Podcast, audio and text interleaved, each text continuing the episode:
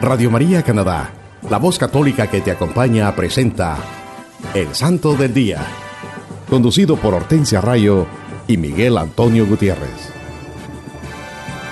Aquí está la paciencia de los santos, los que guardan los mandamientos de Dios, los que prefieren morir antes que negar su fe.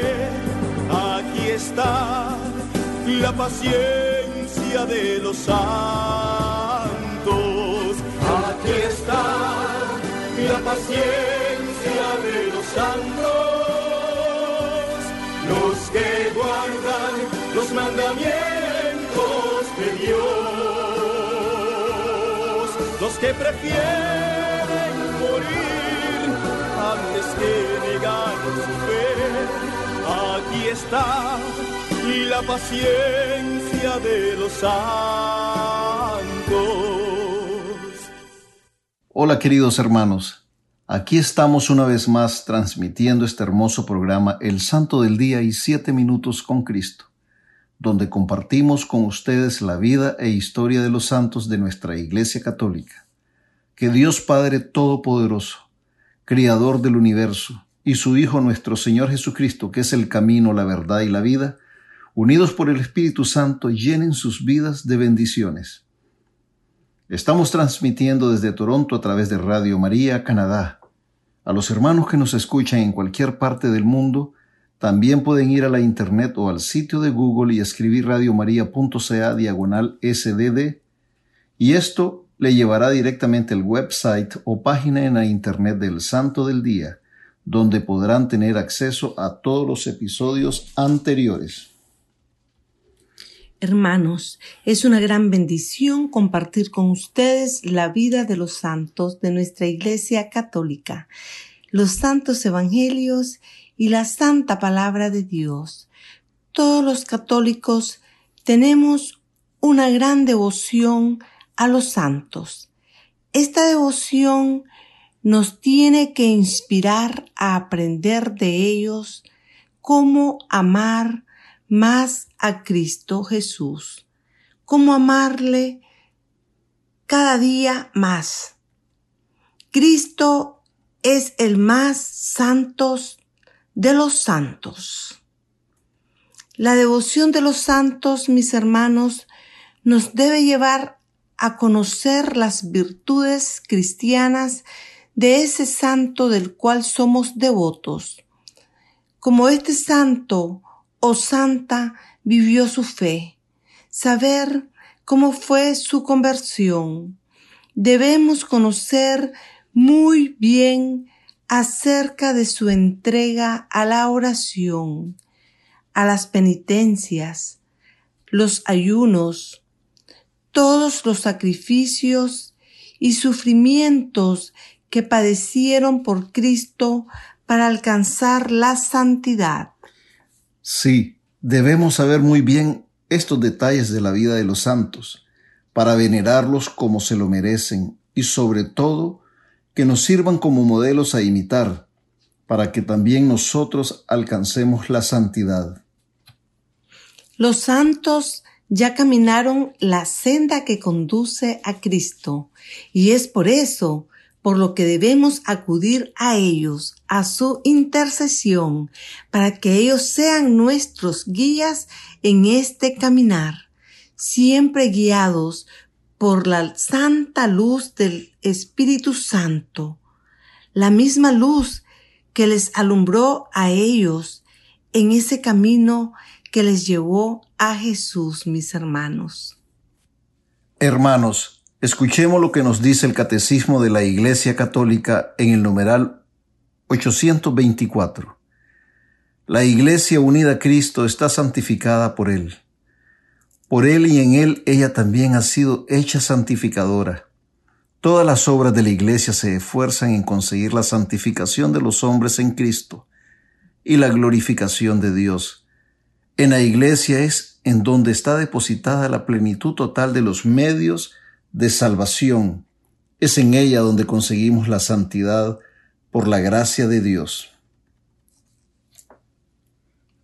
El catecismo de nuestra Iglesia Católica aquí nos enseña que todos nosotros, como Iglesia, como el cuerpo místico de Cristo, estamos santificados por Él.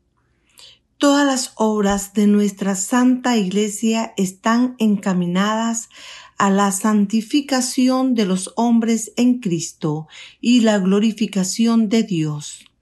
Dios Todopoderoso ha depositado en la Iglesia la plenitud total de los medios de santificación. Es en nuestra Iglesia, hermanos, que conseguimos la santidad por la gracia de Dios. Hemos sido convocados por el Padre Altísimo en su Hijo mediante el don del Espíritu Santo, y todos formamos parte de la Iglesia de Cristo, difundida católicamente por todo el mundo, presidida por el Papa y los obispos.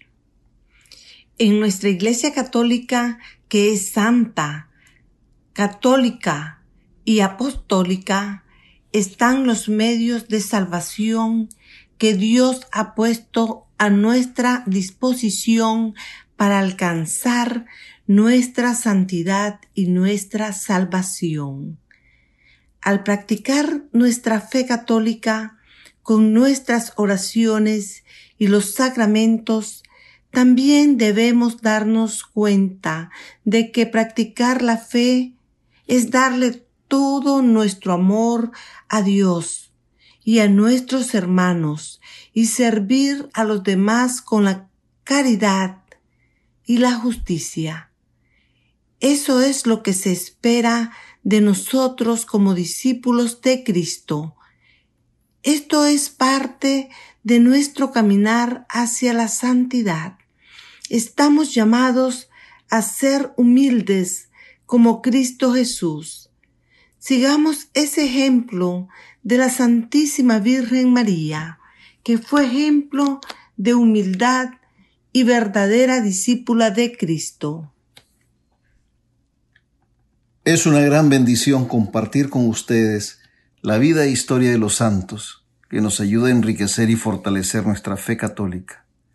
De ellos aprendemos cómo amar a Cristo, a nuestros hermanos y cómo alcanzar la santidad. Ellos decidieron vivir una vida en una eterna amistad con Cristo y darle toda la gloria a Dios. No es fácil, hermanos, pero el ejemplo de los santos nos da la esperanza que todos podemos ser transformados en Cristo. Todos estamos llamados a la santidad. El 17 de agosto se celebra Santa Juana de Lanú. Nació en Anjou, Francia, en el año 1666. Fue la menor de doce hijos. Fue forzada a hacerse cargo del negocio de mercancías de su madre cuando ella murió en 1691. Por un tiempo la preocupación de Juana fue la de hacer mucho dinero.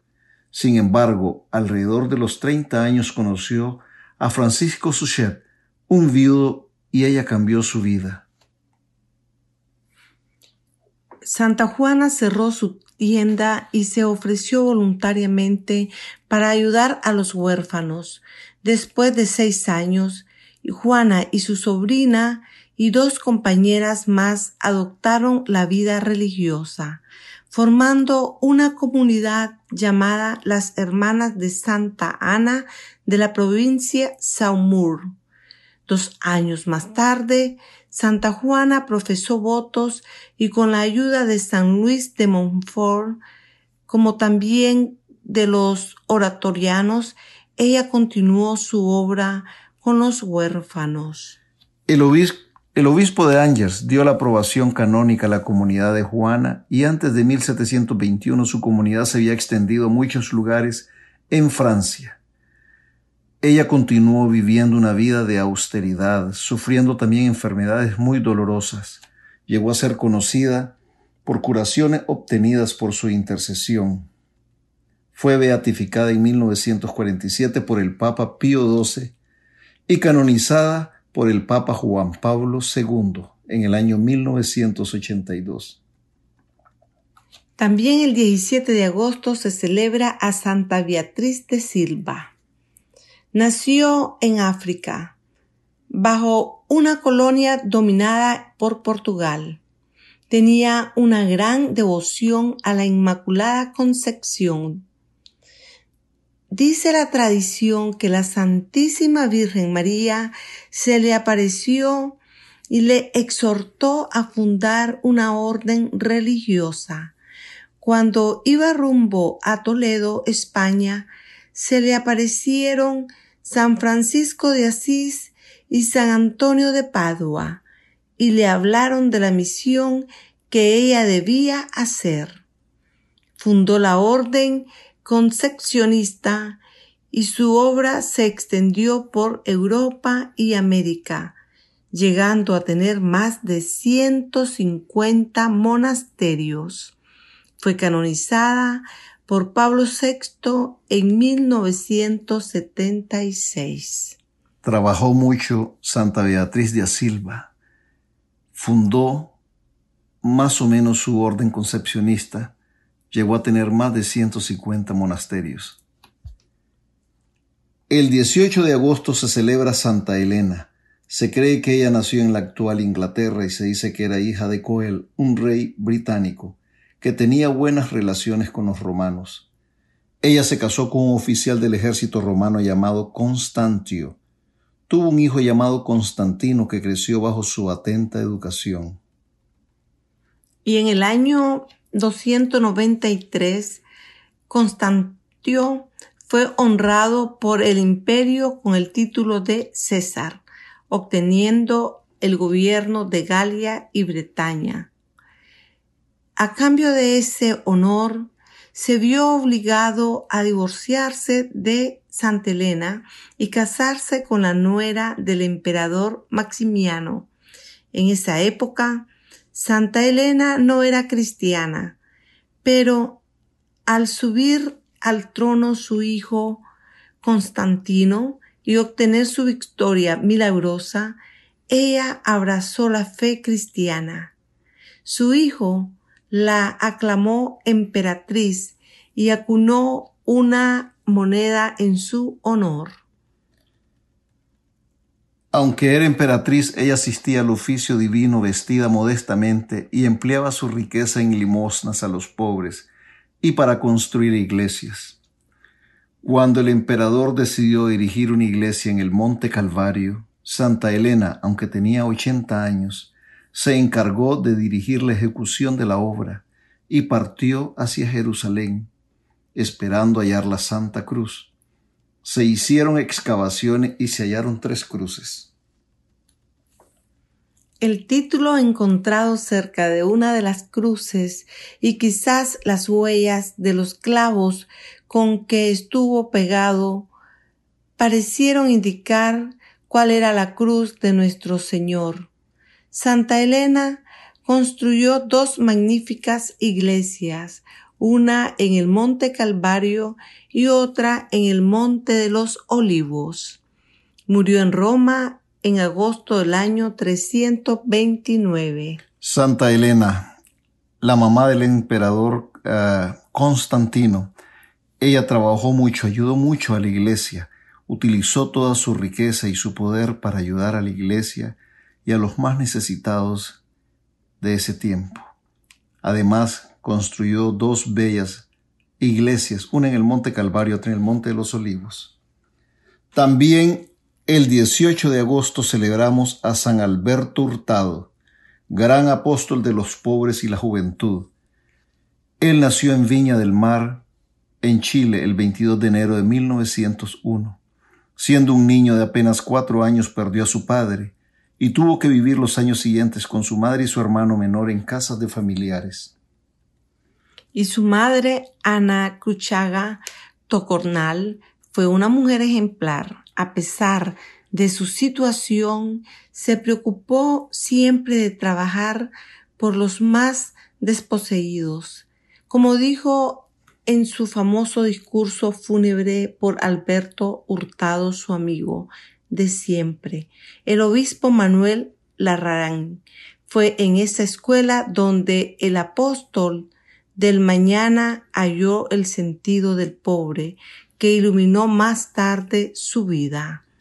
Él estudió leyes en la Universidad Católica de Chile. Fue un estudiante destacado y se entregó además a múltiples obras apostólicas y sociales. En 1923 entró al noviciado de la Compañía de Jesús. Después de su ordenación estudió en Argentina, España y Bélgica. Era doctor en pedagogía y psicología también. Durante su formación como religioso, él vivió un proceso de profunda maduración espiritual. Al regresar a Chile se dedicó a la enseñanza en la Universidad Católica y en el Seminario de Santiago. Su trabajo causó un gran impacto entre los jóvenes. El padre Hurtado escribió varios libros, entre ellos uno titulado ¿Es Chile un país católico? Una pregunta candente que removió la conciencia de la Iglesia. Y en 1944 fundó el Hogar de Cristo para dar albergue y acogida a gente necesitada. Su meta era ayudar a quienes vivían en la miseria para que tomaran conciencia de su valor de personas, de ciudadanos y más aún de hijos de Dios. Confió la dirección de la obra a laicos, quedándose él como capellán. En 1947 creó la Asociación Sindical Chilena. Su intención era dar formación cristiana a líderes sindicales para que ellos trabajaran desde el corazón del mundo obrero por sus derechos y por la construcción de una sociedad más justa. En 1951 fundó la revista Mensaje, para que la palabra de la fe iluminara el ambiente social e intelectual del país. Murió santamente el 18 de agosto de 1952 de un cáncer al páncreas. El 16 de octubre de 1994 fue beatificado en Roma por el Papa Juan Pablo II y en, en el 2004 el mismo Papa firmó el decreto que reconoce la validez de un milagro conseguido por su intercesión. Su canonización la efectuó el Papa Benedicto XVI. Fue un incansable defensor de los pobres, predicador para los jóvenes y promotor de vocaciones sacerdotales. La Virgen María fue su modelo, su compañera y su mayor intercesora en este camino. El mismo Padre Hurtado lo decía, Cristo es nuestro modelo, y quien mejor lo imita es María en su bondad, porque hizo de su vida un servicio. Por eso celebramos el 18 de agosto a San Alberto Hurtado, conocido popularmente como el Padre Hurtado, un incansable trabajador en la construcción del reino de Dios, un hombre que supo cómo abrazar a sus hermanos en necesidad, cómo ayudarlos. Y es el día de hoy y en Chile hay muchas instituciones benéficas, muchas instituciones caritativas que fueron fundadas por el padre Hurtado y todavía están funcionando. Él dejó un gran legado, incansable escritor y sobre todo un gran modelo de santidad. Podría decirse el padre Hurtado un santo de nuestros tiempos, un santo moderno, que nos ha demostrado que sí se puede trabajar, que sí se puede ayudar al hermano, que sí se puede ser muy educado, muy inteligente, y también ser humilde, ser un hombre de Dios. Por eso celebramos al Padre Hurtado, San Alberto Hurtado, todos los 18 de agosto. El 19 de agosto celebramos a San Juan Eudes, conocido como el apóstol del Sagrado Corazón de Jesús. Él nació en Francia.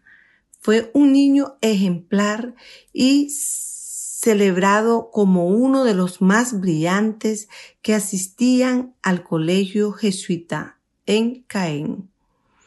Como sacerdote estuvo lleno de celo por la salvación de las almas. trabajó valientemente entre sus compatriotas y se le conoció como uno de los grandes misioneros de su época. Viajó por toda Francia enseñando las verdades de la fe y logró innumerables conversiones. Este santo fundó la congregación de presbíteros de Jesús y María y la orden de las monjas de Nuestra Señora de la Caridad. Murió en el año 1680, el 19 de agosto. El Papa León XIII reconoció a San Juan Eudes como el autor de la devoción litúrgica a los sagrados corazones de Jesús y María, y el Papa Pío XI lo canonizó en 1925. Un gran santo que nos ha dejado esta hermosa devoción a los sagrados corazones de Jesús y de María, San Juan Eudes. También el 19 de agosto estamos celebrando a los beatos Pedro Zúñiga y Luis Flores, prevísteros y mártires también. El beato Pedro Zúñiga nació en Sevilla, España, y pasó su juventud en México, en donde su padre fue el sexto virrey cuando regresó a Sevilla se unió a los angustinos y solicitó ir al Japón. Llegó a Manila en el año 1610 y al Japón en 1620. Dos años más tarde fue quemado vivo en Nagasaki con el beato Luis Flores, el beato Joaquín Firayama y el capitán del barco que lo había llevado hasta allí. La tripulación de doce, que eran cristianos, fue decapitada. Todos fueron canonizados por el Papa Pío IX. El beato Luis Flores nació en Amherst, Bélgica, en 1570 y fue a México. Allí entró en la Orden de Santo Domingo y sirvió como maestro de novicios. Fue enviado a las misiones en las Islas Filipinas. Fue capturado por piratas holandeses en ruta hacia el Japón. Fueron entregados a los japoneses y sufrió el martirio por la fe, junto con el beato Pedro Zúñiga y sus compañeros mártires, como ya lo mencionamos anteriormente. Por eso lo celebramos todos los 19 de agosto. Al beato Pedro Zúñiga, y Luis Flores, dos hombres de Dios, dos grandes misioneros que entregaron su vida en Japón, tratando de llevar la luz de Cristo a sus hermanos, tratando de llevar los evangelios, la verdad, que es Cristo, a los que no le conocían.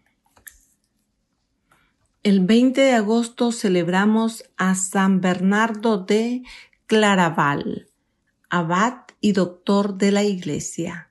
Nació de padres nobles en Borgona, Francia, en el castillo de Fontainebleau, cerca de Dijon, bajo el cuidado de sus piadosos padres. Fue mandado siendo muy joven a estudiar.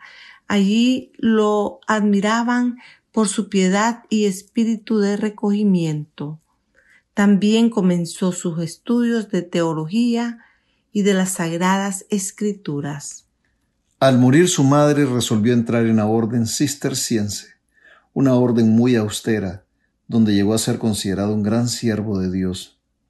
Él persuadió a sus hermanos y algunos amigos para que entraran a la misma orden. San Bernardo, junto con otros treinta jóvenes, se presentó a San Esteban, el santo abad de hizo su noviciado y al año siguiente hizo su profesión al ver que había hecho grandes progresos espirituales, se le envió con otros doce monjes para fundar un nuevo monasterio que después llegó a ser la celebrada Abadía de Claraval.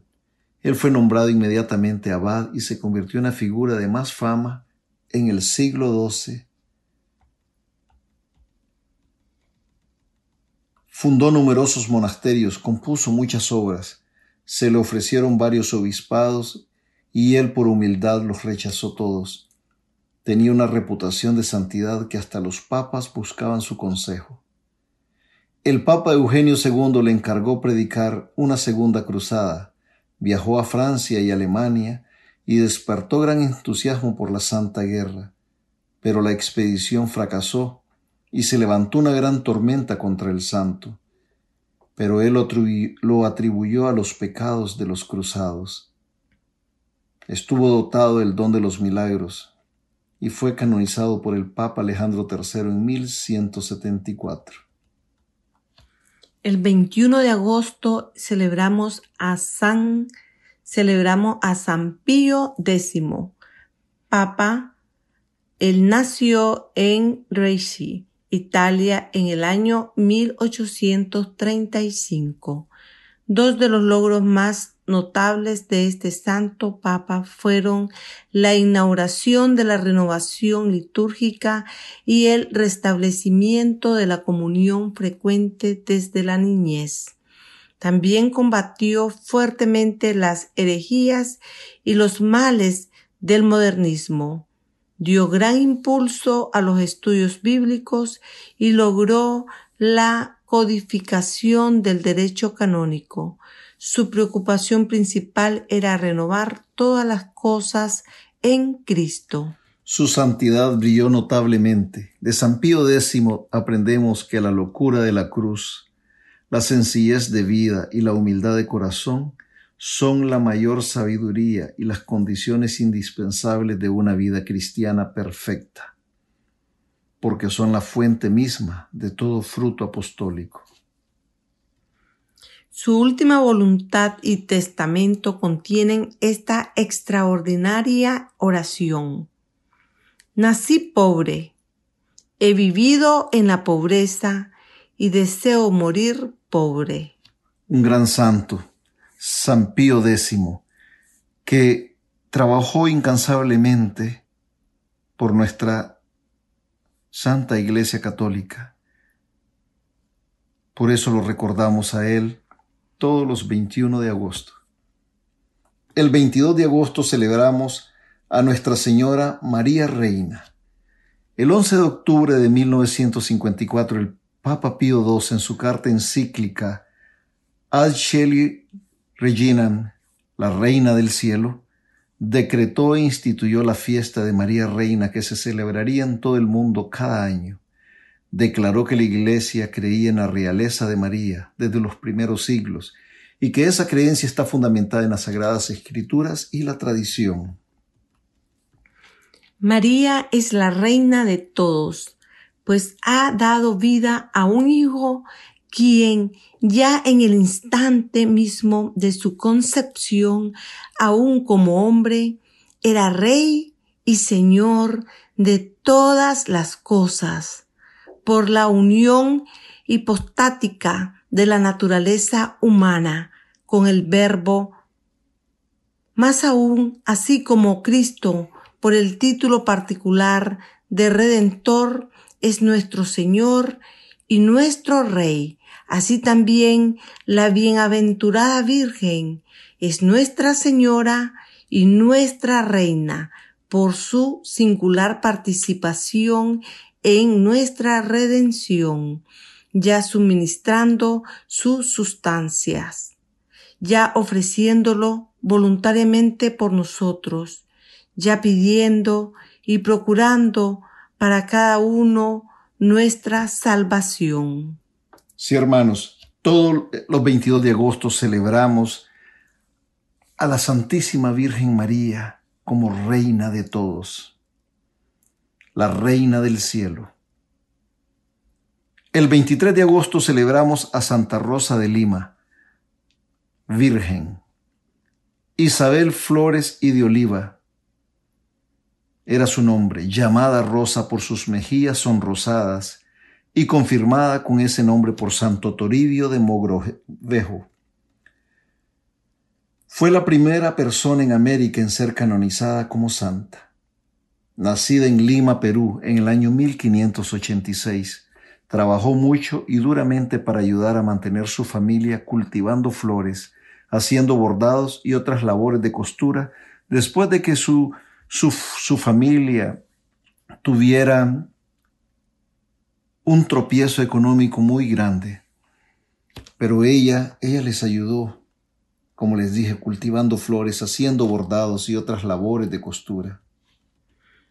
Habiendo tomado un voto de castidad muy temprano en su vida, rechazó insistentemente contraer matrimonio y a los 20 años de edad se hizo terciaria de la orden dominica y se retiró a vivir en un eremitorio en un rincón en el jardín de su hogar. Allí se dedicó a severas penitencias y mortificaciones, modelando su vida en la Santa Catalina de Siena. Como mística padeció grandes sufrimientos físicos y psíquicos. Santa Rosa de Lima padeció muchas y, difíciles adversidades con gran paciencia y consoló a los enfermos y los sufrimientos de los pobres, los indios y los esclavos.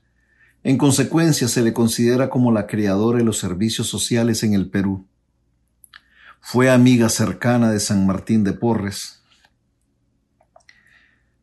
cuando ella sintió que su partida al cielo estaba cerca, ella dijo, Este es el día de mis bodas eternas. Ella es patrona de América Latina y de las Filipinas. Murió en 1617 teniendo 31 años de edad y fue canonizada por el Papa Clemente X en 1671.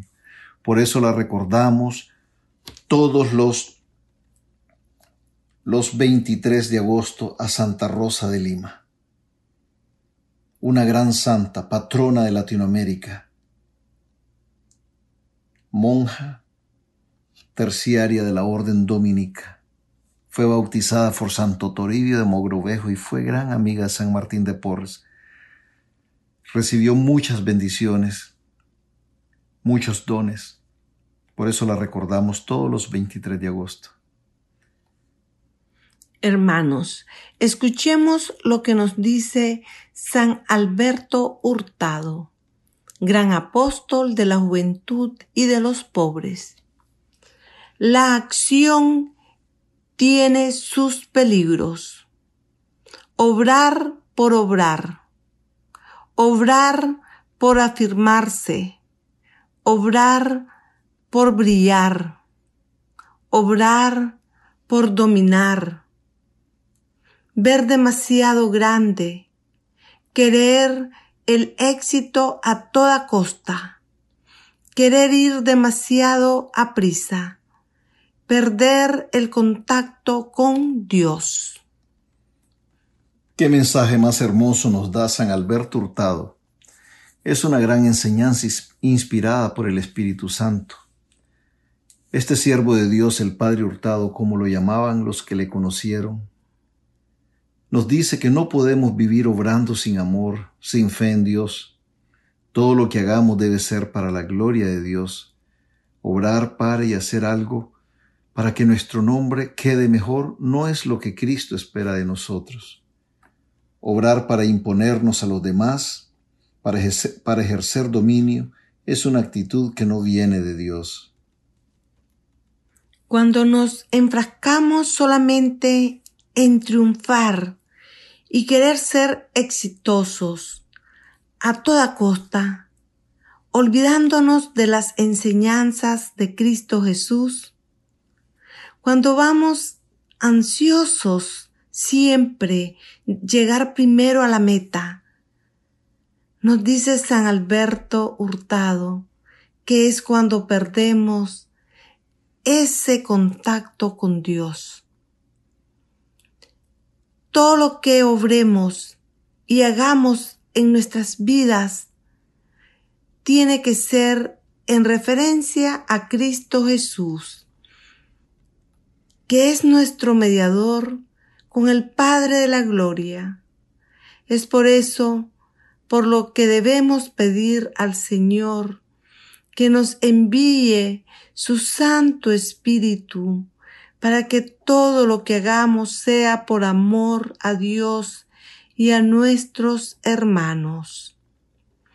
Qué lindo mensaje nos da San Alberto Hurtado, mis hermanos, en este día. Reflexionemos en esta enseñanza de este santo de nuestra Iglesia Católica. Por ahora vamos a escuchar un bello canto y enseguida regresamos con más de su programa evangelizador, el Santo del Día y siete minutos con Cristo.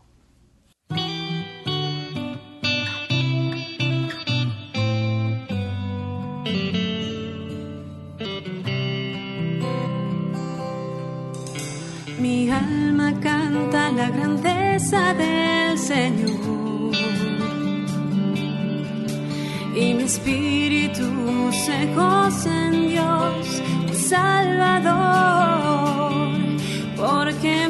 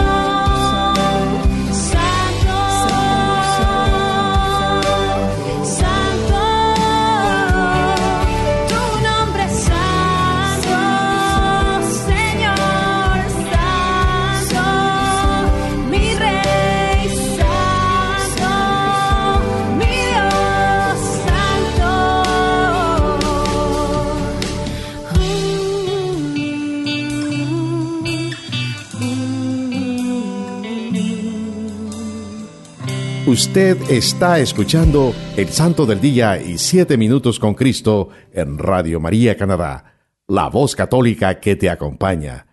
Nuevamente con ustedes, Hortensia Rayo y Miguel Antonio Gutiérrez. Hola mis queridos hermanos, Dios les bendiga hoy y siempre. Bienvenidos a una nueva emisión de Siete Minutos con Cristo, en esta nueva transmisión de Radio María Canadá, la voz católica que te acompaña. Le saluda su hermano Miguel. Y nos dice la santa palabra de Dios. El Evangelio según San Lucas, capítulo 23, versículos del 35 al 43. Estaba el pueblo mirando, los magistrados hacían muecas diciendo, a otros salvó, que se salve a sí mismo, si él es el Cristo de Dios, el elegido. También los soldados se burlaban de él y acercándose le ofrecían vinagre y le decían, si tú eres el rey de los judíos, sálvate. Había encima de él una inscripción. Este es el rey de los judíos. Uno de los malhechores colgados le insultaba. ¿No eres tú el Cristo? Pues sálvate a ti y a nosotros. Pero el otro le respondió diciendo, ¿es que no temes a Dios, tú que sufres la misma condena? Y nosotros con razón, porque nos lo hemos merecido con nuestros hechos. En cambio, éste nada malo ha hecho. Y decía, Jesús, acuérdate de mí cuando vengas con tu reino. Jesús le dijo, yo te aseguro, hoy estarás conmigo en el paraíso. Palabra de Dios. Te alabamos, Señor. Hermanos míos, Dios nuestro Padre Omnipotente les bendiga hoy y siempre. Que la gracia transformadora de nuestro Señor Jesucristo los envuelva y el Santo Espíritu de Dios los cubra con su infinito amor y poder. Estos son los últimos minutos de la agonía y la vida física de Jesús crucificado. Se está acabando lentamente pero nuestro Señor Jesucristo aún tiene la fuerza para realizar un último acto de amor y misericordia en favor de uno de los dos hombres que están siendo crucificados junto a Él en esos momentos terribles. Entre Cristo y aquel hombre pecador hay una conversación, un diálogo, corto por cierto, y a partir de este intercambio de palabras, se nos revela la grandeza de nuestro Salvador. Jesucristo una vez más premia la fe de un pecador arrepentido y sale a flote ese gran amor que Él nos tiene, hermanos. Ese gran amor hacia la humanidad por el cual estás, estaba siendo crucificado. Ese gran amor hacia los hombres que lo llevó a morir en la cruz, en el Calvario, para pagar ese gran rescate por nuestros pecados rescate que para nosotros era imposible pagar, porque nosotros no teníamos con qué pagar las grandes ofensas y pecados que habíamos cometido contra nuestro Padre, el Rey de la creación. Tenía que venir nuestro Señor Jesucristo al mundo, que siendo Dios y hombre, de naturaleza divina y humana, para redimirnos de nuestros pecados y justificarnos ante el Padre Celestial. Este pecador, que pudo salvarse en ese instante de dolor y agonía y desesperación, es al que llaman el buen ladrón, y después se convierte en Sandimas. Lo más probable que era un asaltante, una persona mala, y por esta razón se le condenó a muerte de cruz. A nuestro Señor Jesucristo se le condenó también a morir en la cruz, pero por distintas razones.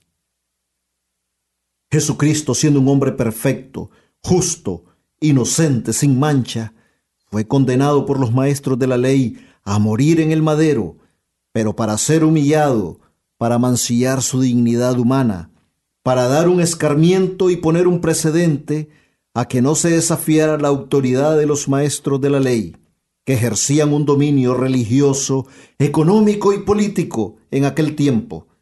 De esa manera ellos querían denigrar completamente a nuestro Señor Jesucristo y hacerlo pagar por anunciar el Evangelio de amor y justicia, de esperanza para los más pobres y los más débiles, siendo crucificado con dos ladrones, uno a la izquierda y el otro a la derecha.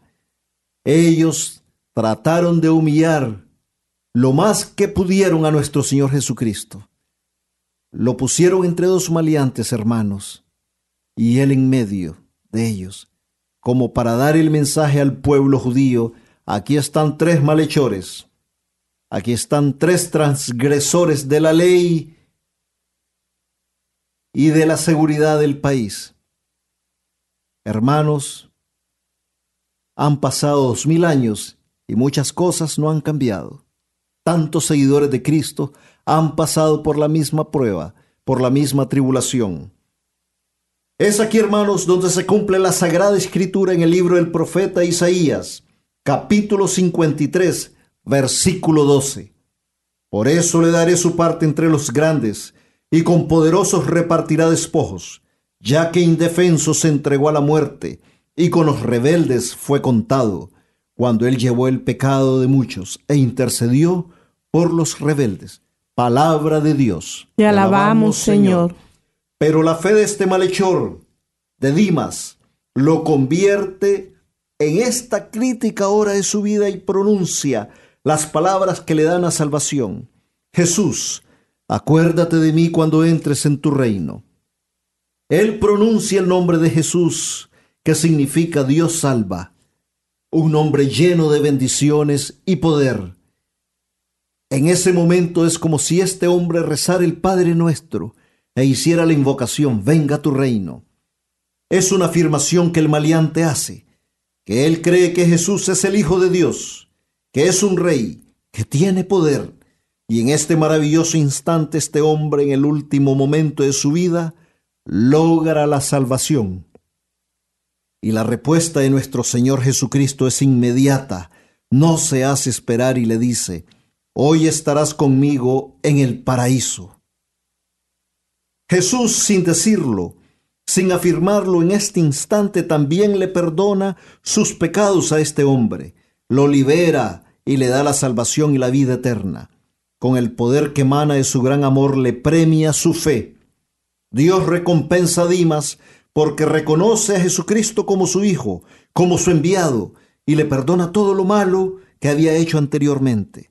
Nuestro Señor Jesús solemnemente canoniza a Dimas en la cruz, algo único y que no se ha repetido en la historia de la santidad. Es una promesa de un reino de amor, de luz y paz. Es una promesa para nosotros también, hermanos. Dios siempre cumple sus promesas. Este hombre que es salvado en este preciso instante, en el que se somete a la voluntad de Dios, es el que ahora conocemos ya lo decía, como San Dimas, el paraíso tiene que ser nuestro anhelo, hermanos, es la meta de nuestro caminar, es resucitar a una vida plena en la presencia de Jesucristo, que Él nos ofrece a través de su sacrificio e inmolación en la cruz. Es la esperanza que Él nos da en su resurrección y la vida en la gloria de Dios. Este milagro que se da en la cruz esta salvación del malhechor es lo que nos da confianza a todos nosotros, que somos pecadores, que nunca es tarde para arrepentirnos de nuestros pecados, que si creemos en nuestro Señor Jesucristo y lo reconocemos como nuestro Salvador y el Rey de Reyes y Señor de Señores, podemos ser salvados, porque Él tiene el poder para salvar, para transformar nuestras vidas, no importa cómo el pecado la haya desfigurado. Él puede reconstruir todo lo que está destruido y edificarnos de nuevo a como fuimos originalmente creados, a la imagen y semejanza de Dios. Nuestro Señor Jesucristo nos da su amor incondicionalmente y la oportunidad de volver a empezar.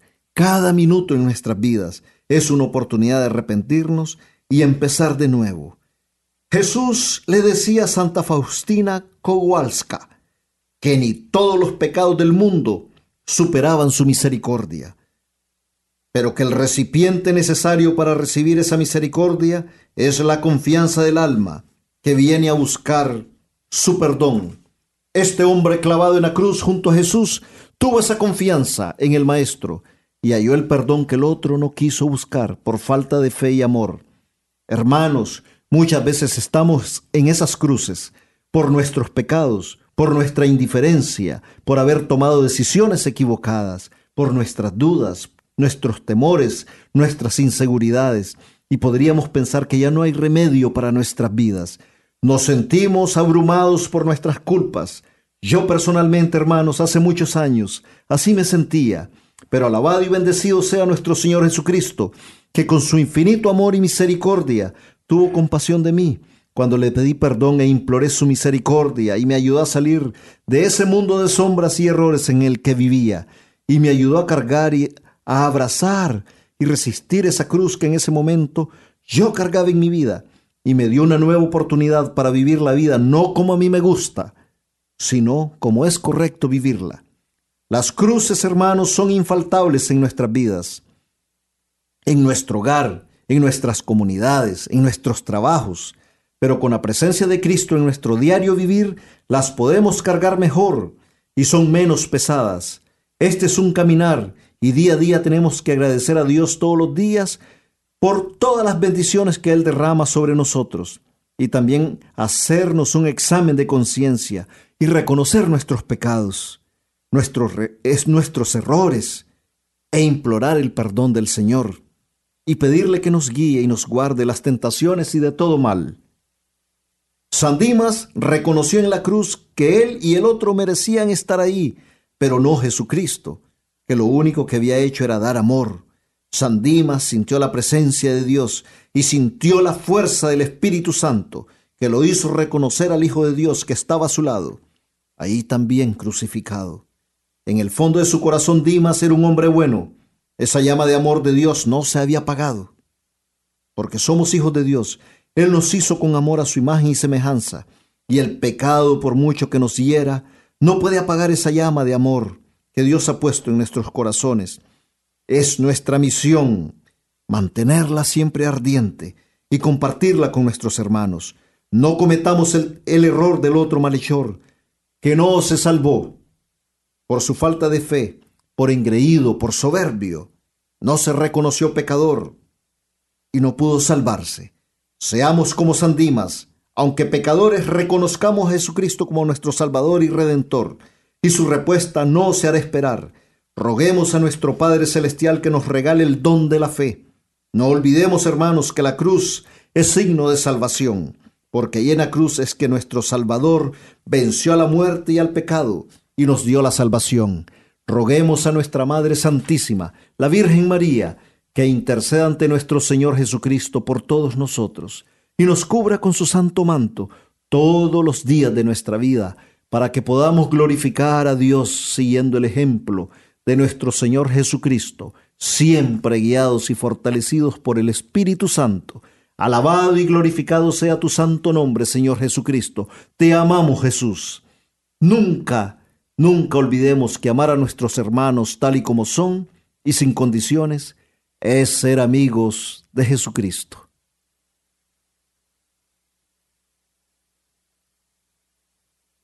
Llegamos al final de nuestro programa por hoy. Muchas gracias por acompañarnos y recuerden seguir en sintonía de todos los programas de nuestra emisora Radio María Canadá, la voz católica que te acompaña. Hasta la próxima. Que Dios le bendiga hoy y siempre. Gracias.